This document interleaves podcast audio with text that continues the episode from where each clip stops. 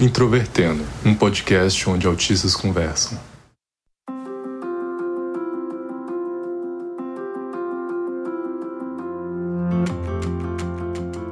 Um olá para você que escuta o podcast Introvertendo, que é o principal podcast sobre autismo do Brasil e o primeiro do nosso país a trazer autistas para discutirem autismo.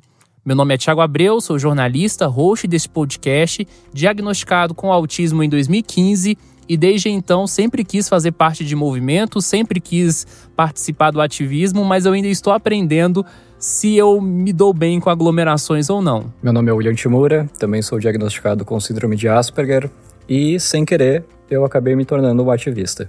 Oi, meu nome é Carol, eu tenho 23 anos e eu sou estudante de arquitetura e urbanismo da Universidade Federal do Amapá. Queria dizer que é uma honra participar do podcast, do meu podcast preferido, e eu tô muito, muito feliz de ter tido essa oportunidade. Ah, eu que fico muito feliz. A Carol, além de ser nossa ouvinte, sugeriu esse tema pra gente ano passado.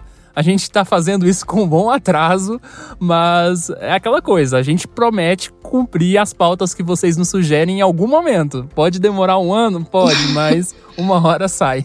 É. E o tema de hoje é uma coisa bastante curiosa que talvez algumas pessoas nunca pararam para pensar, que é como seria a participação de autistas em manifestações, em protestos e até no ativismo propriamente dito. Quais são as facilidades, quais são as dificuldades que a gente enfrenta para a gente refletir um pouco. Esse episódio faz parte daqueles episódios especiais que a gente faz uma vez por mês no contexto da Covid-19, considerando que há uns tempos atrás aí começaram a ter manifestações mesmo em cenário de pandemia. E se você está conhecendo o Introvertendo agora, seja bem-vinda, seja bem-vindo. O nosso site é introvertendo.com.br. Lá você encontra links para todas as nossas redes sociais. Então você pode encontrar a gente no Facebook, no Twitter e no Instagram, apenas procurando por Introvertendo.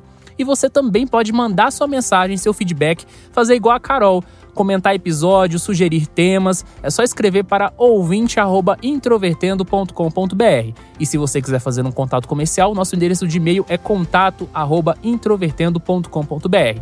Vale lembrar que o Introvertendo é um podcast feito por autistas que participam da comunidade do autismo e é uma produção da Superplayer and Company.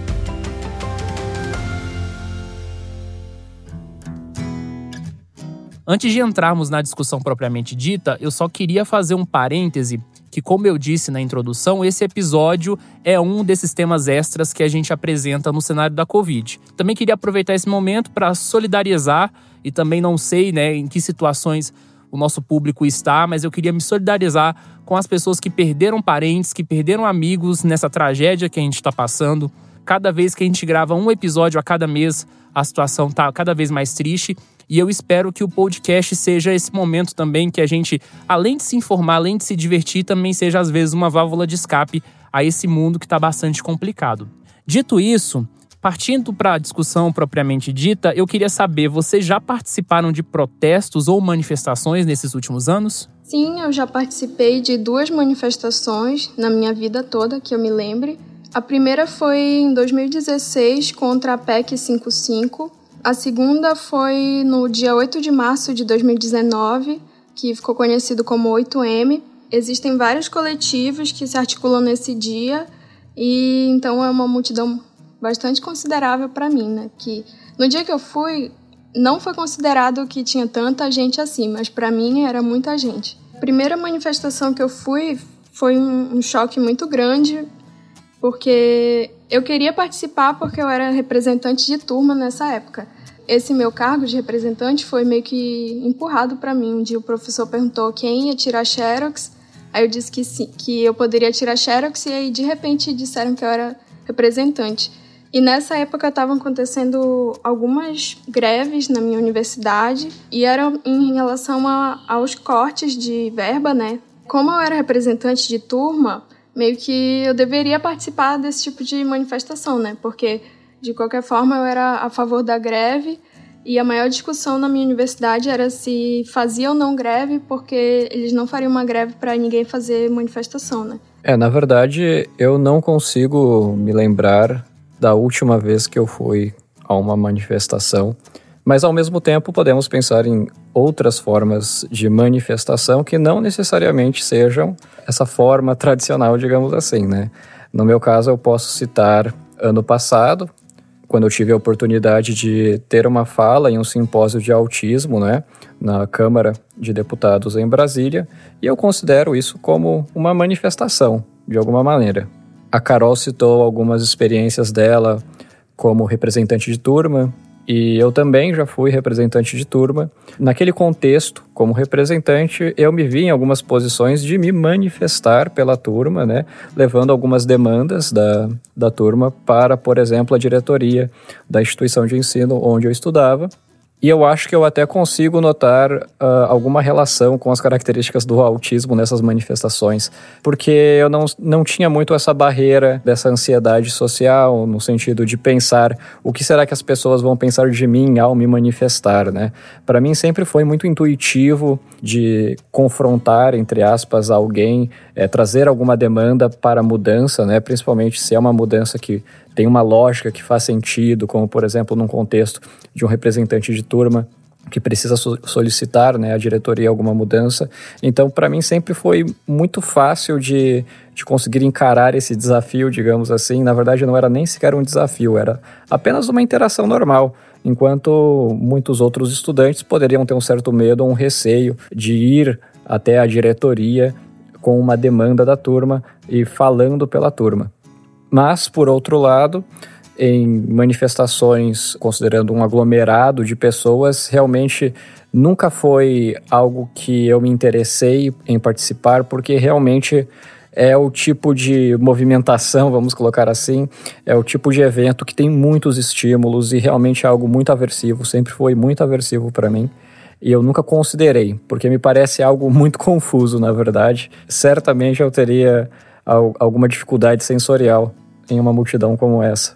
Sobre esse fato de ser representante de turma, consigo perceber algumas semelhanças entre o que o William falou e como eu me sentia, porque quando eu me vi na necessidade de expressar o meu pensamento, simplesmente eu não não tinha dificuldade, porque isso sempre vinha muito naturalmente para mim, acabava fazendo as pessoas rirem, não sei, eu nunca entendi muito bem mas quando elas não riam, elas também acabavam ficando irritadas porque eu não deixava passar nada.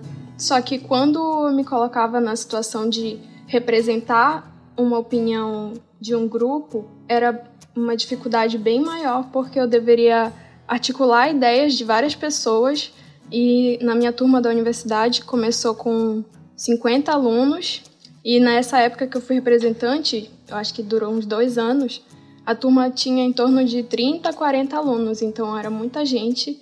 E na maior parte dos momentos eu, eu meio que falhei nessa minha função de conseguir articular pensamentos de outras pessoas e levar para a coordenação. Porque eu simplesmente não conseguia entender, primeiro, que as pessoas falavam to todas ao mesmo tempo, e segundo, que às vezes as pessoas falavam de um jeito que não ficava tão claro para mim e acabava tendo vários conflitos de pensamento por eu entender uma coisa, sendo que o grupo tá dizendo outra, sabe? É interessante esses relatos de vocês porque eu tinha muita vontade em ser representante de turma várias vezes, mas eu não tinha habilidades sociais e não tinha popularidade em sala de aula para conseguir isso. Todo mundo me odiava, então eu me candidatava e recebia zero votos. Thiago, sadness and sorrow. mas de uma forma geral, eu acho muito interessante esse relato de vocês, porque grande parte do ativismo, e aí no sentido estudantil, começa por aí, né? Você começa a representar a turma, você faz algumas demandas, e dentro da universidade você tem alguns grupos estudantis, né? Como o DCES e etc. E uma coisa que eu percebi é que eu, particularmente, nunca participei de grandes manifestações, como é o caso da Carol, e uma delas se foi justamente por essa falta de grupos sociais. Então, eu, eu sempre percebo que todos esses movimentos eles são articulados por grupos. Esses grupos, por excelência, eles acabam sendo organizados por pessoas populares ou por pessoas que têm um círculo social. E como eu nunca fiz parte do grupo social deles, eu não sabia muito bem como era a configuração dessas manifestações eu não sabia quais, são, quais eram as pautas e, por consequência, eu sempre fui esse corpo estranho. Então, desde a época da escola normal, estudei instituição federal já no ensino médio e também fiz o ensino superior Universidade Federal, no caso a UFG, aqui em Goiânia. E uma coincidência também é que na minha época, como estudante de graduação, ocorreram aí esse processo de ocupações do governo Temer, que foi um negócio bastante confuso em certa medida, porque os professores queriam uma coisa, os alunos queriam uma outra, e aí o processo foi tomando uma outra forma. Algumas pessoas começaram a criticar, falando que o negócio tinha perdido o controle, porque já não tinha uma pauta específica, o pessoal se desgastou muito. E eu sempre me sentia desconectado, sabe, nesse sentido. Eu, eu tinha um sentimento de descontentamento com a situação, da forma como as propostas do governo eram feitas, mas a forma prática da manifestação, e quando tanto a Carol quanto o William, eles ressaltam o fato de que uma manifestação ela tem uma pauta, ela tem um objetivo, desde às vezes incomodar ou às vezes trazer uma solução propositiva e que você tem uma contestação, quando ela se torna muito grande, você meio que perde o controle sobre ela e aí ela fica vazia e aí enfim, eu me sinto desconfortável para além da questão da aglomeração. Eu lembro de 2013, por exemplo. As manifestações de 2013 foram um negócio completamente atípico. Eu nunca vi aquilo na minha vida, naquele nível. Eu não participei, porque eu também fiquei um pouco assustado na época. Também eu estava ali no final da adolescência, 17 anos. E as coisas ficaram muito, muito grandes, né? E agora eu quero transportar para outra questão, que é a comunidade do autismo. A gente está no cenário de pandemia, o 2 de abril não foi comemorado em nenhum lugar. Tradicionalmente, pelo Brasil, tem as chamadas caminhadas, que são principalmente participadas por pais. Elas são geralmente apenas feitas por pais e mães, às vezes carregando crianças consigo. Vocês acham que a não participação de muitos autistas nesses eventos tem a ver com essa dificuldade que a gente está relatando ou tem motivos diferentes? Eu não sei se eu consigo definir um motivo específico. Eu acho que são vários motivos, mas eu acho que boa parte se deve ao fato de que muitos desses pais ativistas são de crianças com autismo, crianças autistas. Só que aí a gente esbarra numa pergunta, né? Onde estão os adultos autistas? E o que será que faz com que haja esse certo afastamento dos adultos autistas em relação a esse tipo de movimentação social? Quando nós estamos falando de autismo, nós estamos pensando em pessoas que têm uma condição que está relacionada a déficits de comunicação e interação social. É de se esperar que autistas tenham uma certa dificuldade no entendimento dessas demandas do sistema político, de como a sociedade funciona. E também, é claro, muitas vezes a questão da manifestação também envolve muito a questão do grupo social, como o Tiago relatou. Sempre envolvia grupos sociais que ele não participava, que haviam demandas que ele não entendia muito bem. Comigo também, né, sempre foi assim por uma boa parte da minha vida.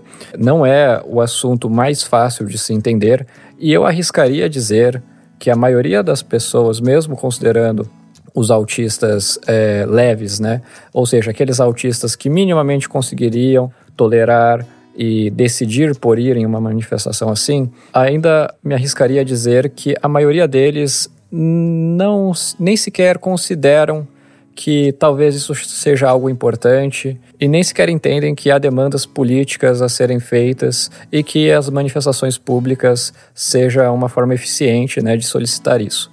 Além disso, também entendo que dos autistas que se consideram ativistas, né, ou seja, os autistas que entendem essa questão das manifestações, que elas realmente podem trazer resultados e que são engajados politicamente de alguma forma, eu imagino que muitas vezes eles podem não se sentir representados em movimentos de paz, né? Há uma grande discussão sobre isso e não é incomum você encontrar as discussões nas redes sociais, por exemplo. Infelizmente, em alguns cenários alguns conflitos entre pais e também autistas que são engajados politicamente e até mesmo uma crítica por parte de quem se manifesta publicamente nas ruas e de quem não, né, de quem opta por apenas produzir conteúdo, que geralmente são os autistas, imagino eu, por conta justamente da dificuldade de se tolerar essa multidão e todos uh, os desafios sensoriais que envolve, né, uma manifestação no meio de uma multidão, que algumas vezes alguém pode dizer que eles são ativistas de sofá. Eu já vi algumas vezes na, nas redes sociais E eu acho bem desnecessário, na verdade, e eu acho que é um enorme desafio nós conseguirmos unificar as demandas entre o movimento de paz e as pessoas com autismo, porque no final das contas nós temos o mesmo interesse, né? Nós queremos melhor conscientização e melhor condições e qualidades de vida e melhores serviços também para atender essa população. Eu acho que esse assunto foi muito bem comentado e ilustrado nos episódios de reportagem sobre neurodiversidade, em que foi trabalhado um pouco sobre a tendência a desqualificar o que os adultos autistas têm a dizer sobre questões de interesse, de seu próprio interesse, né? E isso se agrava quando a gente considera autistas adultos leves, com autismo leve, né? Para exemplificar um pouco disso, uma vez eu fui fazer um atendimento em uma unidade básica de saúde e a pessoa que me atendeu falou, me olhou, viu que eu estava sozinha e, e falou: Ah, mas deve ser bem leve, né? E aí eu pensei, que não existe o diagnóstico de autismo bem leve. Não existe, simplesmente não existe esse diagnóstico. Eu acho que existe uma dualidade nas pessoas, de certa forma, subestimarem as nossas capacidades, mas quando a gente acaba superando certos desafios na comunicação, ou que quando a gente acaba tendo maior autonomia, a nossa qualidade como autistas acaba sendo questionada. Então é como se a gente não, não tivesse como falar por outros autistas porque as nossas dificuldades foram atenuadas com as terapias, com os tratamentos, etc. E eu acho isso extremamente problemático porque é como se estivesse enviando para a gente uma mensagem de que a gente não tem direito à fala sobre coisas que se remetem diretamente a nós e a nossa vida. Perfeito, concordo totalmente com o que vocês falaram. Eu acho muito interessante, como exemplo, a gente verificar que existem duas grandes datas na comunidade do autismo. A gente tem o 2 de abril e a gente tem o 18 de junho. O Dia do Orgulho Autista surgiu antes do 2 de abril, né? Diferença de dois anos entre um e o outro. Mas mesmo no Dia do Orgulho Autista, que é o dia que, né, que os autistas escolheram para celebrar a condição, mesmo assim, você não tem grandes manifestações de rua, você não tem aglomerações de autistas. Eu, particularmente, percebo que existe a questão também da pouca participação dos autistas no 2 de abril, por causa que é uma data principalmente levantada pelos pais, mas mesmo na data dos autistas não há tanta movimentação. Então, acho que é um bom exemplo e eu acho que o que a Carol falou também é uma questão que a gente já abordou em outros episódios. Existe essa contradição muito significativa. Às vezes eu tenho a impressão que o autista leve ele tá exatamente nesse limbo, né? Ele tem dificuldades significativas para não passar tão despercebido na sociedade, para as pessoas verem que ele é estranho, entre aspas, com muitas aspas. Ao mesmo tempo, as dificuldades dele são sutis o suficiente para muitas vezes ele ficar sem o diagnóstico até a vida adulta. Então, quando a gente entra dentro da comunidade do autismo tardiamente sobre esse contexto, aí há esse estranhamento. Isso se liga à questão que eu queria perguntar para vocês, que para mim é o ponto mais central. Vocês acham que, por exemplo, nesse contexto da Covid, somando também todas as discussões políticas e tensões que a gente tem tido nos últimos meses relacionado à atual gestão do governo federal, vocês acham que é possível oferecer acessibilidade a autistas em ambientes extremos como protestos em que tem muitas vezes ali bomba de gás lacrimogênio, violência policial, o pessoal correndo, gritando? Vocês acham que é possível um autista participar desse espaço ou seria muito utópico da nossa parte? Eu acho que é possível, mas a gente precisa conhecer o nosso limite e saber que, que a gente talvez não, nunca consiga participar de manifestações da mesma forma que pessoas que não são autistas, por exemplo. Quando a gente fala de acessibilidade, é justamente reconhecer que se não existisse essa necessidade, a gente não, não estaria exigindo isso. Eu acho que existem fatores que podem atenuar o, o desconforto e a desordem mental que um autista pode sofrer nesse tipo de ambiente extremo.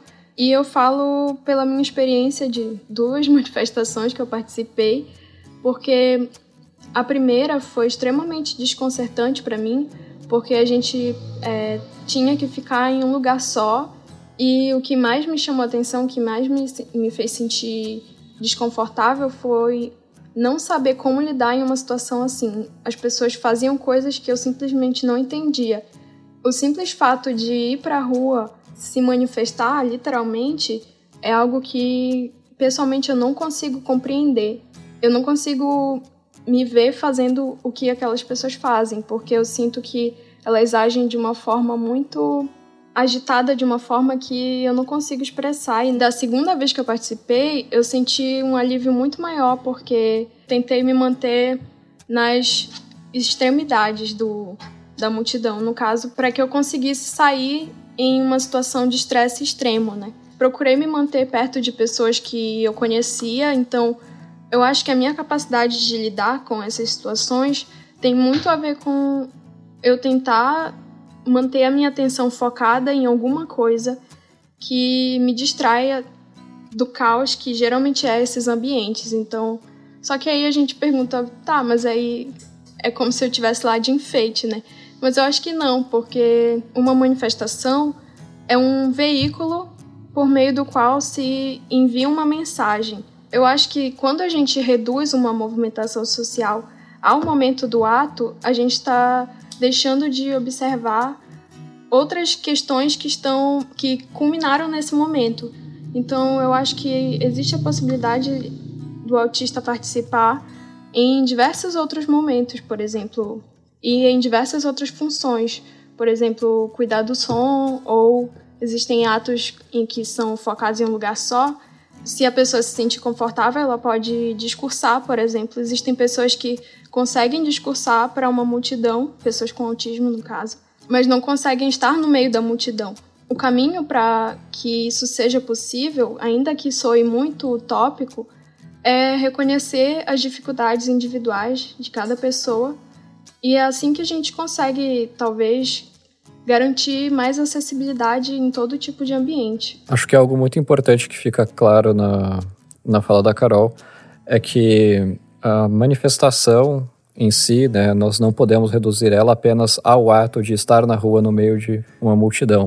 E eu acho que é importante que sempre haja uma forma de se manifestar, pois estamos falando aqui de um exercício democrático, né, que obviamente todo mundo deve ter o direito de se manifestar quando assim desejado. Ao mesmo tempo, quando estamos falando sobre acessibilidade e adaptações, nós frequentemente temos que pensar em modificações que podem ser feitas no ambiente para melhor acolher uma determinada população com uma condição específica. Tendo isso em vista e tendo em vista que o cenário de uma manifestação com uma multidão em uma rua é um ambiente um pouco difícil de você conseguir fazer essas modificações de tal maneira a acolher essas pessoas com hipo ou hipersensibilidade, então, pode ser um pouco inviável de se oferecer acessibilidade para pessoas com autismo ou com transtorno do processamento sensorial quando a gente pensa em uma manifestação grande com muitas pessoas, num cenário que até tem um, um, um conflito né, com a polícia, por exemplo, como o exemplo que o Tiago citou, mas ao mesmo tempo há outras formas alternativas de se manifestar, assim como nós autistas encontramos formas alternativas de se fazer é, diversas atividades, na verdade. Então, eu acho que o importante é você manter o, o objetivo, que é né, veicular uma mensagem, e você pode contribuir para veicular essa mensagem de diversas formas, não necessariamente no meio de uma multidão, ou até mesmo podendo ajudar a multidão, ou através da, dos meios digitais, né, que é, no final das contas, promove uma forma bem confortável realmente de se trafegar as mensagens. A gente precisa também se questionar sobre se realmente vale a pena colocar tanto esforço do autista nesse momento da manifestação. Porque das duas vezes em que eu participei, eu senti um estresse mental e emocional que durou por vários dias e causa um, uma espécie de ressaca emocional, porque eu não consigo absorver todo aquele estímulo de uma vez só. Na minha opinião, a acessibilidade precisa estar colocada como também uma pauta desses movimentos sociais. Então, considerando toda a nossa conversa aqui nesse episódio, fica a reflexão para você que é autista, considerar e pautar de acordo com os seus limites e com certeza contribuir nas discussões tanto relacionadas ao autismo quanto política e outros temas.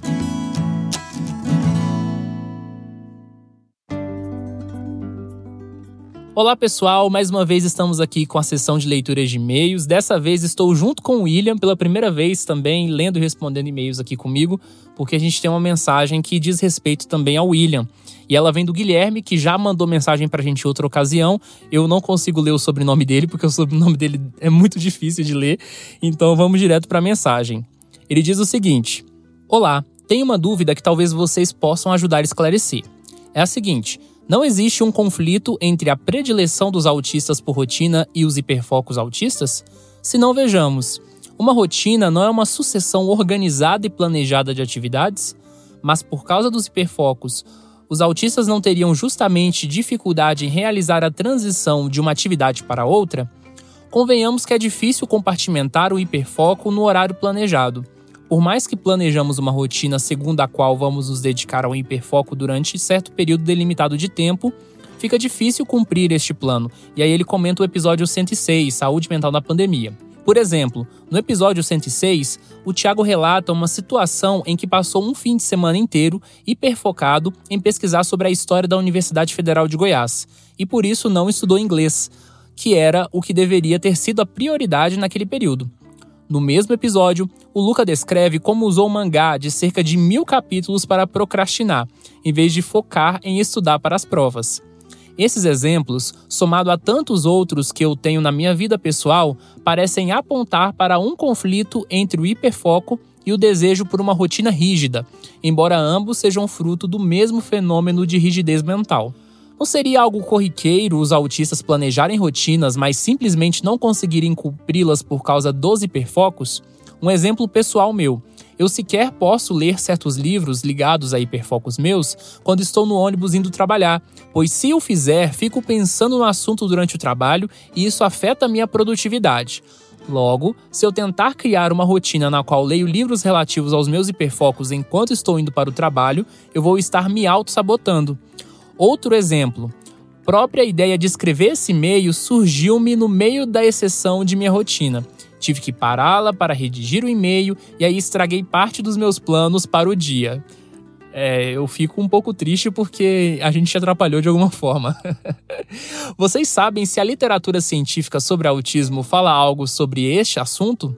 No episódio 106, William chega a falar em esquiva e em criar uma rotina que balanceie tarefas prazerosas e não prazerosas. Mas não vejo isso como suficiente para, entre aspas, desligar o botão do hiperfoco entre uma atividade ligada ao hiperfoco e uma outra atividade, mesmo que seja ligada a um outro hiperfoco. Grato pela atenção. Muito obrigado, Guilherme, pelo seu e-mail e o William vai se virar para responder você. Bom, como foi dito, a necessidade de manter rigidamente uma rotina, ao mesmo tempo também que os interesses restritos, intensos, são frutos né, do mesmo fenômeno, nós podemos compreender eles no, sob o mesmo domínio de prejuízos, como é entendido pelo DSM-5, né, que é aquele domínio B de prejuízos que está relacionado justamente a essa questão de padrões repetitivos de comportamento, interesses restritos, insistências, né? Então a gente consegue entender que é bem claro que o, tanto o hiperfoco quanto prezar por uma rotina, você tem a rigidez presente né, nesses dois fenômenos, né, vamos colocar assim. E muitas vezes o que mantém a gente ou hiperfocado em um assunto ou em algum objeto, seja lá qual for a coisa, né, digamos assim, que mantém a gente hiperfocado, e tanto também a rotina, que mantém todos os detalhes que envolvem o ritual que envolve, né, por exemplo, tomar café ou ir ao trabalho. As duas coisas existem porque de alguma maneira isso é prazeroso. Nós gostamos de manter a rigidez porque manter essa rigidez é, na maioria das vezes, nos traz essa sensação de prazer. E como você bem apontou, pode sim existir é, situações que uma das, das características do autismo, digamos assim, se sobreponha a outra característica. E aí o que vai dizer, o que vai reinar, se vai ser o hiperfoco ou se vai ser manter rigidamente uma rotina, vai depender do quanto de prazer você está obtendo com determinada coisa. No caso do seu trabalho, por exemplo, por mais que haja um certo conforto e um certo prazer em você manter rigidamente a sua rotina para ir ao trabalho e pegar o ônibus, eu imagino que não é prazer o suficiente a tal ponto de o livro, ao ser lido, ser apenas um acompanhamento, digamos assim, desse seu ritual porque no final das contas ele ainda prende bastante sua atenção e você continua é, pensando nele, né, mesmo em contextos inadequados, digamos assim. Ao mesmo tempo, também podemos pensar que, é, dado que você é uma pessoa com autismo, é bem provável que se você perde o ônibus e tenha que ir de uma forma alternativa para o trabalho, isso vai te aborrecer muito e muito mais do que o esperado para uma pessoa atípica, pois justamente estamos falando de uma pessoa que tem essa característica de manter, de prezar por manter rigidamente essa sua rotina e como ela foi quebrada, isso te aborrece. Então, nessa situação que você perde o ônibus, aí você não estaria prezando por manter a, a, sua rotina de forma rígida pelo prazer que você tem por ela, mas sim por ter a certeza de não ter uma consequência desagradável ou, enfim, se submeter a uma série de eventos que possam ser desconfortáveis e imprevisíveis caso você perca esse ônibus. E pensando em alguns outros exemplos, por exemplo, nós podemos pensar em uma, uma pessoa com autismo, e, e essa é realmente uma história real, que, por exemplo, tem uma versão enorme a cheiro de peixe. E aí essa pessoa vai ao supermercado e ela tem que passar assim muito longe de qualquer tipo de peixe, porque ela realmente tem ânsia de vômito ou ela até passa mal.